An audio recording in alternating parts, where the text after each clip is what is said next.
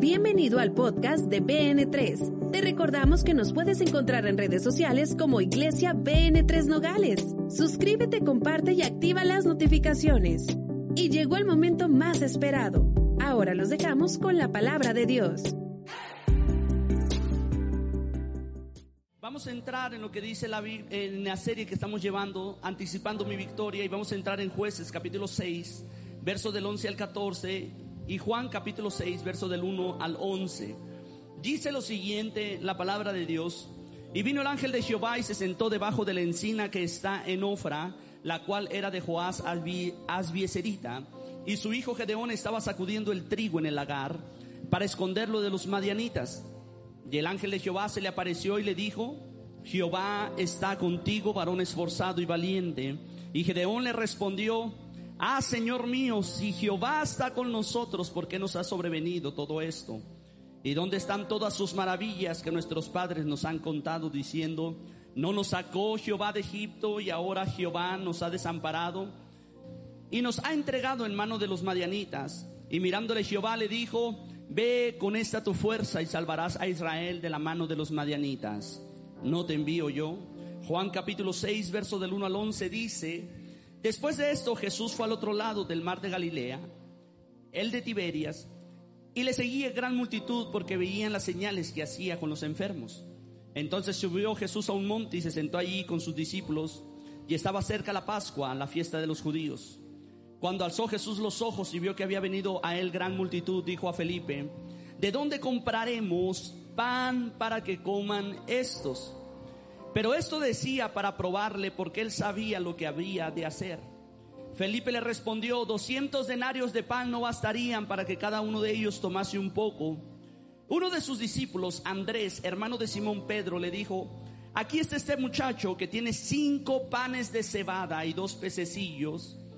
Mas, ¿qué es esto para tantos? Entonces Jesús dijo, hacer recostar a la gente, y había ahí mucha hierba en aquel lugar y se recostaron como un número de cinco mil varones y tomó Jesús aquellos panes y habiendo dado gracias los repartió entre los discípulos y los discípulos entre los que estaban recostados, asimismo de los peces, cuanto querían. Levanta tu mano derecha y repite fuerte conmigo, Padre Celestial, tu palabra es la mejor semilla, mi corazón es la mejor tierra, daré fruto de esta semilla al 30, al 60 y al ciento por uno y al salir de este lugar ni los problemas, ni las adversidades quitarán de mí el fruto y la semilla que ha sembrado. Amén y amén. Dale un fuerte aplauso al Señor.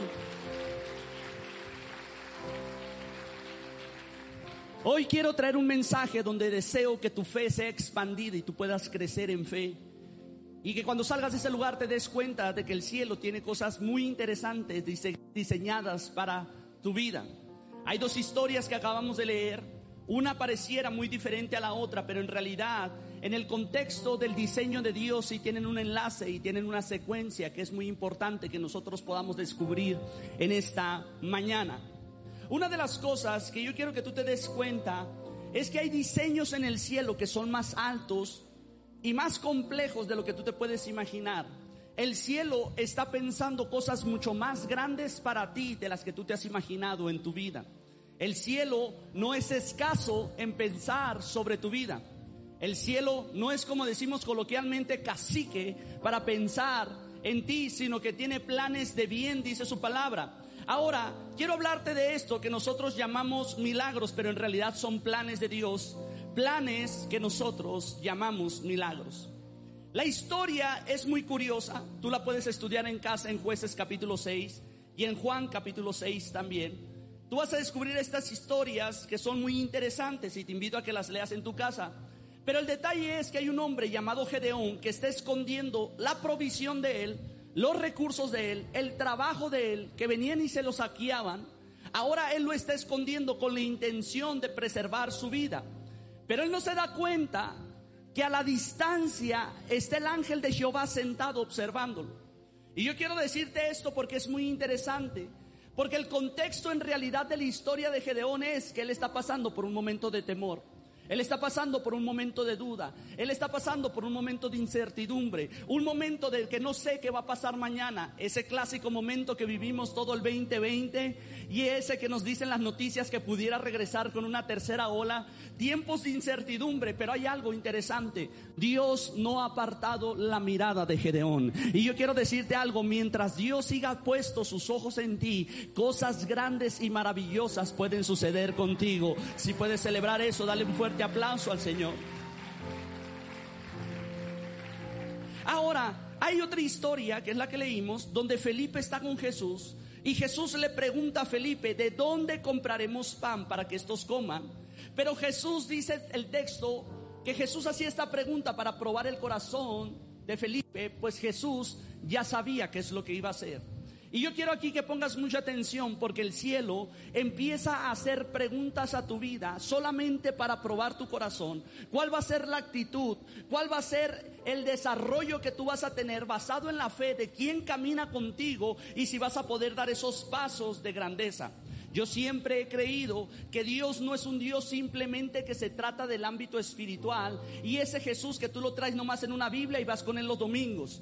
La palabra del Señor habla algo muy interesante y dice, amado, yo deseo que seas prosperado en todas las cosas y que tengas salud así como prospera tu alma. Y como lo hablé el domingo pasado, hay gente que está sentada en este lugar, el miércoles pasado, perdón, hay gente sentada en este lugar que unos vienen buscando un milagro de sanidad, otros vienen buscando un milagro de liberación, otros tienen su esperanza en que Dios haga un milagro con sus familias, pero hay otras personas que traen proyectos de vida, que quieren emprender un negocio, quieren comprar una casa, quieren comprar un carro. Y yo quiero decirte algo, en ese tiempo de incertidumbre, el cielo hará preguntas a tu vida a ver cuál es la actitud que tú tienes para el futuro. Entonces tú tienes que estar muy atento a lo que pudiera pasar porque la realidad es que los grandes proyectos siempre inician con una antesala de duda.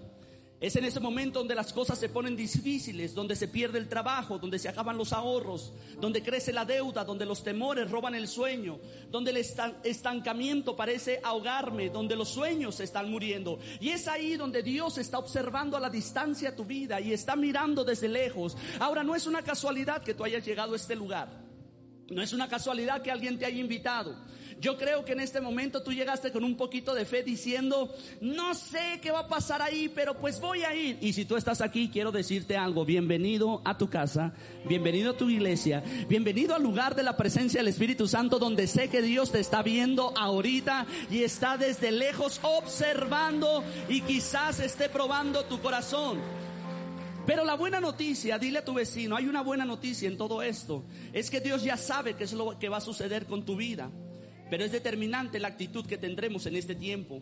Jeremías capítulo 29, verso 11, en la nueva traducción viviente dice, pues yo sé los planes que tengo para ustedes, dice el Señor. Son planes para lo bueno y no para lo malo, para darles un futuro y una esperanza. Dile a tu vecino, hay futuro y hay esperanza. Ahora, a mí me interesa mucho cuando leemos Jeremías capítulo 29, verso 11, porque Dios está hablándole al profeta que le dio un mensaje al pueblo y le dice, dile a mi pueblo que yo tengo planes de paz, planes de bien, planes de bienestar para darles un futuro y una esperanza. Pero lo que continúa diciendo el capítulo 29 es el procedimiento de la esclavitud en Babilonia. Y es en ese momento donde tú dices, a ver Señor, un momento, ¿dónde están tus planes de bien? ¿Dónde está ese Dios que se supone que las cosas iban a salir perfectas para mí, me iba a cuidar en el camino, iba a estar velando por mí para que todo estuviera bien? Y el detalle es que como lo dije el domingo pasado, los caminos de la vida son como los caminos de Dios o los caminos de Dios como los caminos de la vida. No son lo que yo pensaba, no son lo que me imaginaba y no son lo que yo creía. Lo único que sé es que cuando hay momentos de adversidad frente a ti, Dios está viendo una posibilidad de una victoria para tu vida. Que cuando hay momentos de crisis, Dios está viendo abundancia. Que cuando hay momentos de enfermedad, Dios está viendo sanidad. Que cuando hay momentos de quebranto, Dios está viendo restauración.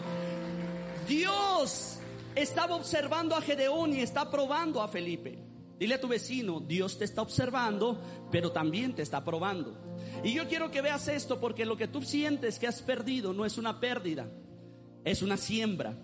La historia de Gedeón tiene una parte muy conocida y Dios le dice algo a Gedeón, ve con esta tu fuerza. Ahora, Gedeón inició a reclutar un ejército y a formarlos en orden de batalla. Reclutó 32 mil hombres, te estoy resumiendo la historia. El detalle es que el esfuerzo de Gedeón no fue reconocido por Dios. Él le pide que haga una depuración de su ejército y se van 22 mil en un día. Jueces capítulo 7, verso 3 en la nueva traducción viviente nos narra un poco esta historia. Por lo tanto, dile al pueblo, a todo aquel que le falte valentía o que tenga miedo, que abandone este monte y se vaya a su casa. Así que 22 mil de ellos se fueron a su casa y quedaron solamente 10 mil dispuestos a pelear. Y es aquí donde yo quiero hablar de algo muy importante. Siempre que tú tengas factores que alimenten tus miedos, factores que alimenten tus miedos, tu fe se verá opacada y los milagros estarán lejos. Tú no sabes cuánta gente se ha detenido de proyectos grandes a raíz de que algún familiar, algún buen amigo le dijo, no lo hagas, no es tiempo de invertir. A causa de que algún familiar o algún amigo le dijo, es que tú vas a fracasar. A causa de que un amigo o un familiar le ha dicho, ¿sabes qué? Lo que sucede es que no es tiempo bueno, eh, son tiempos de crisis. Y entonces se alimentaron sus miedos y su fe se vio opacada. Quiero decirte esto, todo lo que alimente tus miedos, debes de sacarlo de tu vida, porque la palabra del Señor dice que todo temor trae consigo castigo. Todo lo que tú tengas temores te va a venir a castigar en el futuro. ¿Y sabes cómo castiga el miedo? Castiga sobre las noches, cuando no te deja dormir, cuando viene la ansiedad, cuando viene la depresión, cuando viene esa circunstancia donde sientes que vas a salir derrotado y entonces viene una opresión mental porque el temor trae consigo castigo. Jesús está probando a Felipe con una pregunta directa.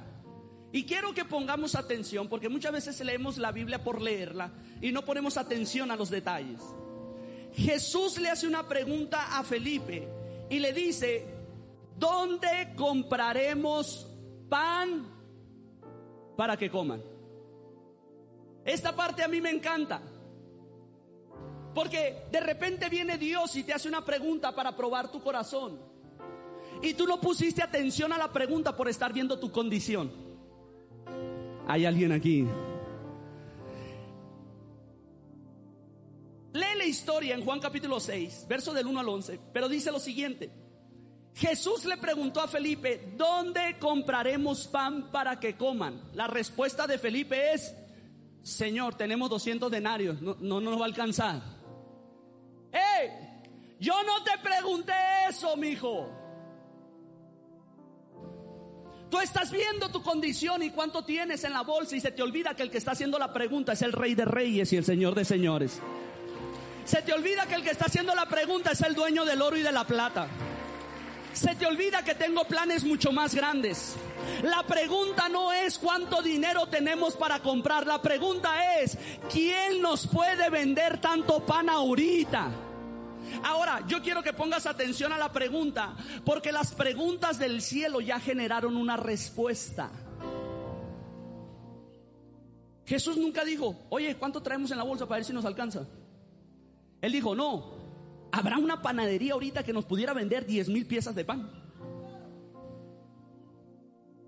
Oye, pero no traemos dinero. ¿Quién está pidiendo dinero? Eso se va a resolver. Eso ya es más, eso ya está resuelto. Te lo explico. El cielo, mientras tú preguntas, ¿cómo voy a poner este negocio?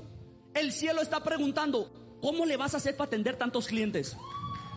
No sé si me estoy, me estoy explicando. El cielo está pensando mucho más grande que tú. Si, me estoy explicando. El cielo está pensando, mientras tú estás diciendo, ¿cómo le voy a hacer para terminar la carrera? El cielo está pensando, oye, ya estás listo para el doctorado. Si me estoy explicando. El cielo ya está pensando cosas más grandes. El cielo no está pensando en lo que te falta. El cielo está pensando en lo que vas a producir mañana. Ay, dale un fuerte aplauso al Señor. Y tú tienes que ver cuál es la actitud de tu corazón, porque las preguntas del cielo ya generaron una respuesta. La pregunta del cielo es, ¿dónde vamos a comprar tanto pan? El dinero ya lo traigo. Esa es la respuesta dentro de la pregunta. Entonces, cuando Dios te escoge a ti, la palabra del Señor dice que Él escoge lo vil y lo menospreciado, lo débil, lo que no es, para avergonzar a los sabios, a los fuertes y a los empoderados. Hay alguien aquí que está entendiendo. Entonces, cuando Dios te mira a ti, Dios no está viendo un débil, porque la palabra del Señor dice, diga el débil fuerte soy, diga el pobre rico soy, diga el enfermo sano soy. El cielo no está viendo tu condición, sino el cielo está viendo tu posición en el cielo. Ay, no, usted está muy serio y yo estoy tan... Entonces, las preguntas del cielo ya tienen una respuesta en su formulación. ¿Y qué es lo que me toca a mí hacer, pastor? A mí me toca orar y confiar en Dios. Dile a tu vecino, ora y confía en Dios. ¿Por qué? Porque tú puedes orar por un milagro, pero terminar confiando en tus fuerzas. Tú no sabes cuánta gente he visto yo que vienen y me dicen, pastor, écheme la bendición porque voy a hacer este trabajo. Y al final terminan haciendo todo en sus fuerzas. Nunca terminaron confiando en el Dios que los llamó. Nunca terminaron dejando que Dios hiciera las cosas. Andan buscando quién les puede ahorrar impuestos, quién les puede bajar esto. Y empiezan el clásico mexicano a sacar mis palancas, mis resortes, mis poleas, mis cuerdas, a ver de dónde me agarro, el hijo del compadre, del amigo, del este, del que siempre se me explico. Y no nos damos cuenta que hemos dejado a Dios de un lado. El detalle es que el Señor le habló a Gedeón y le dijo, Gedeón, ve con esta tu fuerza. Ve con esa fuerza que tienes. Y él fue y levantó un ejército. De ese ejército 22 mil tenían miedo. Se me figuró lo que decían antes. Tenía un amigo que era policía y luego le digo, oye, ¿y hay suficientes elementos aquí en Nogales? Sí. Oye, ¿y todos son bien entrones? Pues no somos machos, pero somos muchas, decía. Y hay ocasiones que no somos, no somos muchos. Oh, perdón, no somos muy machos, no somos muy valientes, pero somos un montón. Y en bola se quita el miedo, ¿sí o no? Ah. Ahí sí se nos quita el miedo, ahí sí todos en bola queremos ir a alegar, ahí en bola todos queremos ir a reclamar, ahí en bola todos queremos ir a hacer. Pero la realidad es que hay temores en el corazón y la palabra dice que el, el, hombre de doble ánimo es inconstante en todos sus caminos.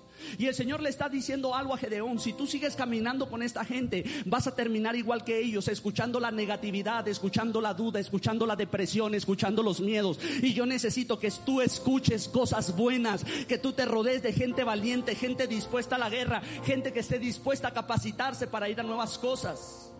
Cuando el Señor le dijo, Gedeón, ve con esta tu fuerza, no se refería a la fuerza humana. Se refería a las preguntas que Gedeón en un ámbito de fe le había hecho a Dios. Porque yo quiero que noten la historia. Hay ocasiones donde los cristianos, a mí me encanta porque los cristianos, híjole, somos la onda, neta. Nos ponemos muy espirituales de, de repente. Diga que sí. Sí, yo sé que sí. De ese que se le amaneció con todo usted. ahora sí le voy a echar ganas. ¿Dónde están? Dígame cuántos son para no contarlos. Andas emocionado, andas envalentado, andas de espirifláutico. Así se puso Gedeón, muy espiritual, y no se dio cuenta que abrió una puerta que lo metió al cielo. Porque hay ocasiones en esos momentos donde tú te sientes así emocionado y haces preguntas empiezas a hablar el lenguaje del cielo. El cielo tiene preguntas que ya formularon respuestas. Te acabo de decir ahorita. ¿Dónde vamos a comprar el pan? El dinero ya está. Ahí está la respuesta dentro de la pregunta. Gedeón se puso a hablar ese idioma con Dios. Y de repente se le aparece el Señor y le dice, hola, ¿cómo estás, Gedeón? Y mira que es Jehová y le empieza a decir, ¿Dónde está el Dios de nuestros padres? ¿Dónde está el Dios que hizo milagros? ¿Dónde está el Dios que nos sacó de Egipto con señales, maravillas y prodigios? Yo me imagino que Dios estaba así viéndolo así.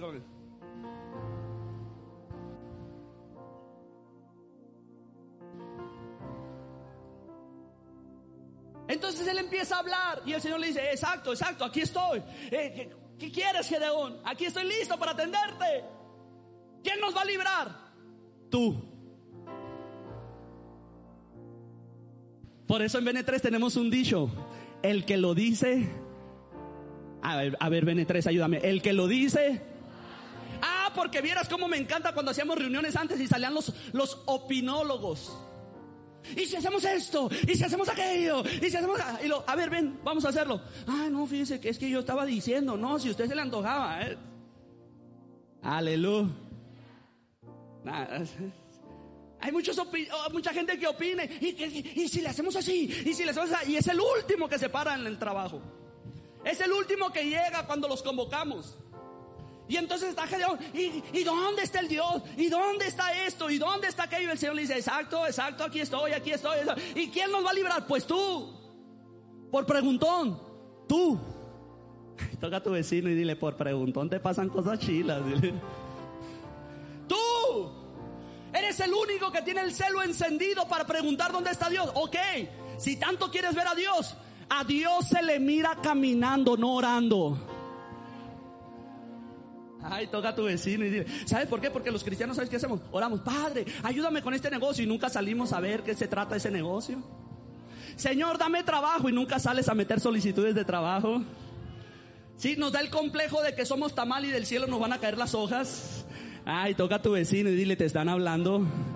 Entonces al Señor no se le mira orando, se le mira trabajando. El Señor le dijo, ¿quieres ver a Dios? Sí, empieza a caminar y yo voy a estar contigo, te bendeciré en todo lo que hagas, nunca te dejaré, nunca te soltaré, ahí voy a estar echándote la mano, pero camínale.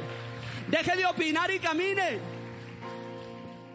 Ahora, el Señor le dice a Gedeón, ve con estas tus fuerzas. Y él se juntó con gente porque empezó a, a creer que sus fuerzas eran multitudes. Y tú no puedes ir a la guerra con multitudes que estén, que estén débiles en sus actitudes y en su carácter. Cuando pones tu confianza en tus fuerzas, lo que edificarás será ineficiente. Entonces yo le tuve que depurar a 22 mil. Pero en jueces capítulo 4, verso 7 le dice el Señor a Gedeón, pero el Señor le dijo a Gedeón, todavía son demasiados, hazlos descender al manantial y yo los pondré a prueba para determinar quién irá contigo y quién no. Y cuando Gedeón bajó con sus guerreros hasta el agua, el Señor le dijo, divide a los hombres en dos grupos. A un grupo pon a todos los que beban el agua con sus manos lamiéndola como los perros. En el otro grupo pon a todos los que se arrodillen para beber directamente del arroyo. Solo 300 de los hombres vivieron con las manos. Los demás se arrodillaron para beber con la boca en el arroyo. Entonces el Señor le dijo a Gedeón, con estos 300 hombres rescataré a Israel y te daré la victoria sobre los mayanitas. Envía a todos los demás a su casa. Repite conmigo, menos del 1%. Menos del 1%. Y esta es la parte difícil en la historia de Gedeón porque hubo un punto de quiebre. Donde tú dices renuncio o avanzo. Es en ese momento donde viene la duda. Y suena cruel lo que te voy a decir, pero tú no necesitas mucho en tu vida para llegar a una vida de éxito, una vida de bendición, una vida donde camines con la mano de Dios. Solamente necesitas el 1% o menos. Porque la palabra del Señor dice, si tuvieres fe, como un grano de mostaza le dirías a este monte, quítate de aquí y échate al mar y ese monte te va a obedecer. ¿Sabes por qué? Porque cuando tú pones el 1% de fe, el cielo se pone en un 99% a tu favor y se acaba, ay, yo no sé si hay alguien aquí que puede celebrar. Y suena cruel lo que te voy a decir, pero esta es una estadística real. De tus amistades, menos del 1% cree en ti. De tus familiares y de tus amistades, menos del 1% creen que tú puedes triunfar en la vida. Y de tus familiares y amigos, menos del 1% estarán dispuestos a apoyarte financieramente para que tú puedas lograr tu éxito. Entonces, tú tienes que darte cuenta que cuando todo el mundo falla, Dios sigue en el cielo sentado en su trono dispuesto a pelear por ti. Alguien tiene que celebrar eso. Y es aquí donde te quiero hablar, donde el cielo se anticipa a tu victoria, porque es el punto donde las preguntas y los argumentos vienen a inundar la mente. Ahora que sigue, más ridículo no me puedo ver. Yo recuerdo cuando emprendí mi primer negocio a los 20 años, mi hermano. El primer año me la pasé pagando deudas nomás. Y lo único que salía era para pagar la luz, el agua, no había nada de ganancias. Y yo te quiero decir, es, es en esos momentos donde yo recuerdo que entró la duda de, híjole, ¿qué tal si me regreso a ser un empleado? ¿Qué tal si me regreso a Mexicali, donde fue mi especialidad? ¿Qué tal si me voy de la ciudad porque más ridículo, no me puedo ver? ¿Qué van a decir de mí? Que soy un loco, un soñador, un iluso. ¿Hay alguien aquí? Te comparto la última pregunta que me hice. Preparamos el tema de evangelización y preparamos nuestros paquetes que nosotros le llamamos semillas, unos paquetitos que estamos dando. Y de repente el primer sábado llegamos y vemos las estadísticas de 15 mil hogares que íbamos a visitar. Solamente alcanzamos 423, si mal no recuerdo. 733, 733. Y cuando lo miré, dentro de mí salió una voz que decía, todo se derrumbó. La tuve que callar. La verdad, hubo algo que me dijo, Dios de mi vida, ¿qué va a pasar? Y empecé a platicar con mi esposa y mi esposa me dijo, no te preocupes, me dice, así como llegó noches con el Espíritu Santo que solamente iban a ser cuatro miércoles de enero y se ha quedado todo el año, a lo mejor nos vamos a quedar evangelizando el resto del año, me dijo.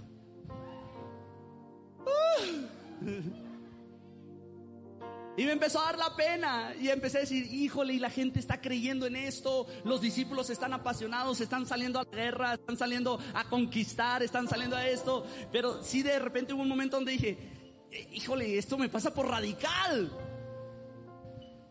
Hubiera rentado una avioneta y paso por el cielo y las tiro todas así a ver dónde caen, sí, sí o no. No sé si les tocó eso cuando los circos hacían eso. Estoy sacando todos los datos de cuando nací, ¿verdad? Y entonces, cuando yo pienso que esto nos va a llevar largo tiempo, pero sigo creyendo en Dios y le dije, Señor, estamos dispuestos a lo que sea. Y no necesito a todos, necesito solamente que si, alguien se cansa, que se vaya a descansar, necesito a los que estén dispuestos a pararse en la línea. Y empezamos nosotros a, a, crear otra estrategia. Ya había hablado con unos discípulos y le dije, ¿qué les parece si fulano día nos vamos a hacer eso para tratar de cubrir la meta que yo sabía que el Señor había puesto en mi corazón?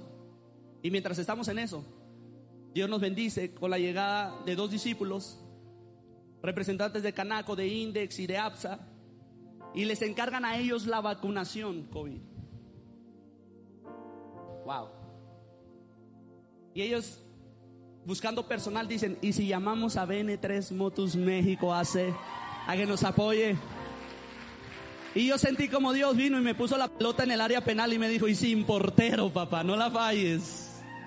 Tú no sabes la alegría que fue estar ayudando en un sencillo paso que me tocaba solamente de estar comprobando los registros y el nivel de vacunación y los frascos que se entregaban. Y mientras yo estaba llenando esas hojas, tú no sabes la satisfacción que hubo en mi corazón cuando llegaban gentes y me miraban y me decían, usted no es el pastor Esteban para servirle a usted y a Dios primeramente. Y me dije, ¿qué está haciendo aquí? Estamos sirviendo a la comunidad. ¡Wow! Y empezar, me puede bendecir, puedo orar por mí. Se supone que no podíamos orar por nadie, pero al final hasta afuera me llevaron a orar por una mujer en de ruedas y decían, venga ahora para si me explico. Yo quiero decirte algo, Dios te va a posicionar cuando tú sigues creyendo 1% de fe suficiente para que Dios haga el resto. Dale un fuerte aplauso al Señor.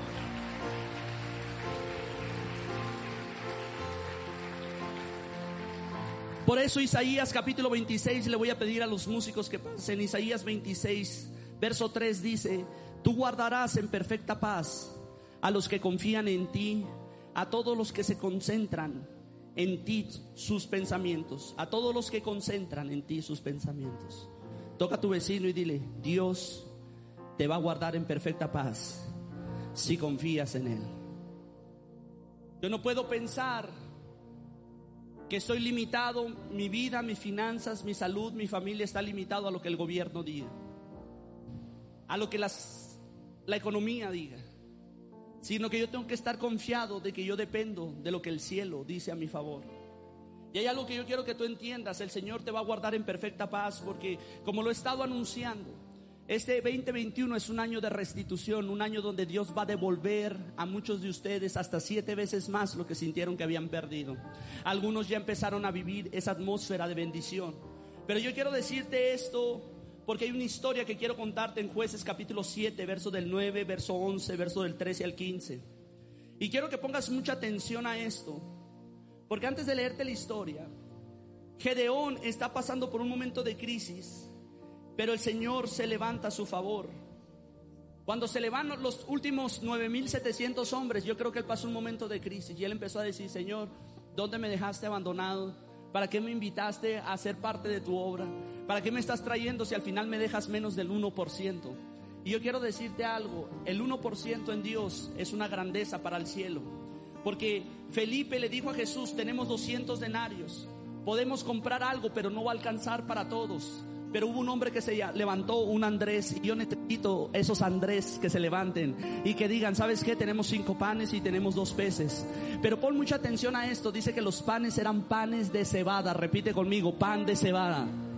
Cinco panes de cebada con dos peces. Hay gente que en este día, yo sé que Dios va a hacer algo extraordinario porque tú vas a poder venir con Dios y decirle, no tengo mucho, pero lo que tengo lo pongo en tus manos. A lo mejor no tengo nada, pero esa nada la pongo en, tus manos. Te voy a decir por qué. Porque para Dios nada hay imposible. Y aunque tú no tienes nada, Él es Dios de todo lo posible. Él es el Dios soberano, el Dios todopoderoso. Todo lo que tú traigas hoy, esta mañana, delante de Dios y le digas, aquí está un sueño que parecía muerto, aquí está un recurso que había perdido, aquí está algo que ya no era nada. Pero el Señor dice, lo vil, lo menospreciado, lo que no es, fue levantado para avergonzar a los sabios, a los fuertes y a lo que es. La historia que te quiero leer es muy interesante, porque Gedeón está dudando de Dios y el Señor le dice, necesito darte una señal. Hay ocasiones donde yo he orado y le he dicho, Señor, dame una señal. Pero hay otras ocasiones donde el cielo dice, te voy a dar una señal aunque no me la pidas. Ay, esos momentos vienen para muchos de ustedes, donde el cielo te va a dar señales, señales, señales, señales que se van a levantar a tu favor. Esa noche, el Señor le dijo, levántate, le está hablando a Gedeón, Desciende al campamento Madianita porque te he dado la victoria sobre ellos. Toca a tu vecino y dile, ya está la victoria para tu vida, ya está ese proyecto hecho, dile, ya solamente lo vas a ver en un futuro. Siguiente texto, escucha lo que dicen los Madianitas y cobrarás mucho ánimo. Entonces estarás ansioso por atacar. Así que Gedeón, acompañado por Fura, descendió hasta el límite del campamento enemigo. Verso 13, verso 15. Entonces Gedeón se acercó sigilosamente, justo cuando un hombre le contaba un sueño a su compañero. Tuve un sueño, decía el hombre, en el cual un pan de cebada venía rodando cuesta abajo hacia el campamento madianita. Entonces cuando golpeaba una carpa la volteaba y la aplastaba. Y su compañero le respondió, tu sueño solo puede significar una cosa Dios le ha dado a Gedeón, hijo de Joás el israelita, la victoria sobre Madián y sobre todos sus aliados. Cuando Gedeón oyó el sueño y la interpretación se inclinó en adoración ante el Señor, luego regresó al campamento israelita y gritó, levántense porque el Señor les ha dado la victoria sobre la multitud de los madianitas. Ah, alguien tiene que celebrar a Dios por eso. Alguien tiene que celebrar a Dios por Te quiero decir esto. Pon atención. El pan de cebada era el pan más insignificante de Israel. Era como ese pan de muerto que le dicen que venden en la carretera, así que lo envuelven en celofán. Sí, así la, ah, usted se ha comido varios en carretera. Insignificante. Harina de maíz metida al horno con un poquito de azúcar y que el horno haga el resto. Insignificante, dile a tu vecino, insignificante. Cinco panes de cebada insignificantes. Ay, toca a tu vecino y dile cinco panes de cebada insignificantes.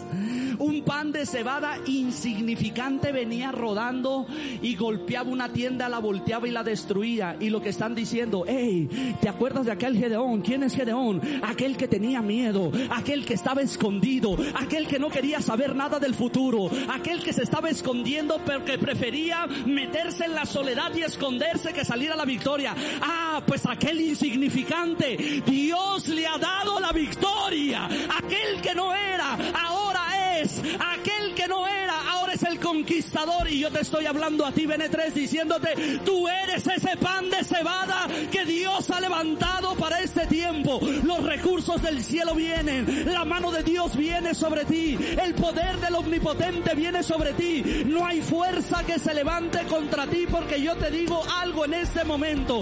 El Espíritu del Señor está sobre ti y te ha ungido para llevar las buenas nuevas a los pobres, a los cautivos, traer promesas de vida. Yo te quiero decir esto, no vas a terminar avergonzado, no vas a terminar en ruina, no vas a terminar en escasez, tu matrimonio no va a terminar quebrantado, tus hijos no van a terminar en las drogas, tú no vas a terminar deshecho, tú eres un pan de cebada que Dios ha levantado para traer conquista y este es el grito que dice el Señor, levántense BN3, levántense, levántense, porque el Señor les ha dado la victoria y les ha dado multitudes. Alguien tiene que dar un fuerte aplauso al Señor y un grito de victoria, porque el cielo se ha anticipado a tu victoria.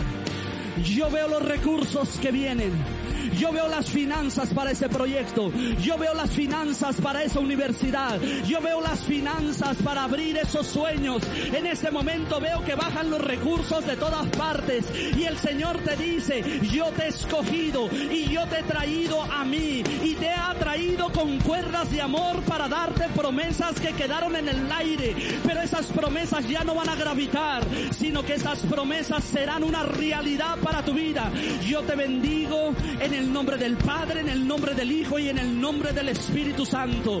Declaro que ángeles ministradores bajan a tu favor. En este momento yo declaro que el Espíritu de Dios te envuelve, te cubre, te sacia. En este momento que la unción del Omnipotente descienda sobre ti con poder, con inteligencia, con sabiduría. En este momento yo declaro que las cosas que no eran empiezan a ser y las cosas que no se miraban se empiezan a ver por el poder de la mano de Dios, porque en ti hay un nombre que es sobre todo nombre, el nombre de Jesús de Nazaret. En él harás proezas. Con el 1% vas a conquistar. Con el 1% irás de victoria en victoria. Con el 1% llevarás tu vida a cosas trascendentales. Su palabra dice, cosas que ojo no vio, cosas que oído no oyó y cosas que no subieron al corazón del hombre son las que Dios ha reservado para ti, para ti, para ti, para ti. Oh Señor, Levanta tus manos al cielo. me caigo, me levantas. Si caemos, tú nos levantas. Con mi lado estarás.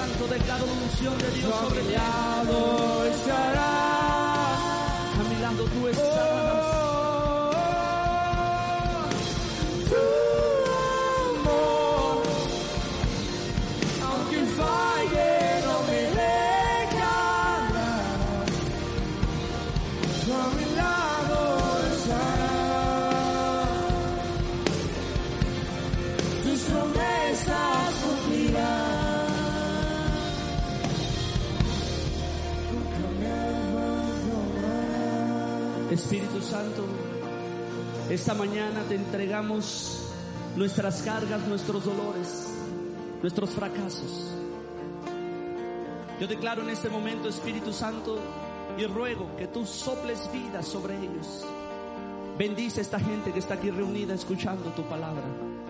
Bendice a los que están en línea conectados. Que tu presencia y tu Santo Espíritu los llene, los fortalezca. Que en los próximos días, así como le dijiste a Gedeón, nos puedas decir, yo traeré señales que te harán cobrar ánimo y te pondrán ansioso por ir a la conquista.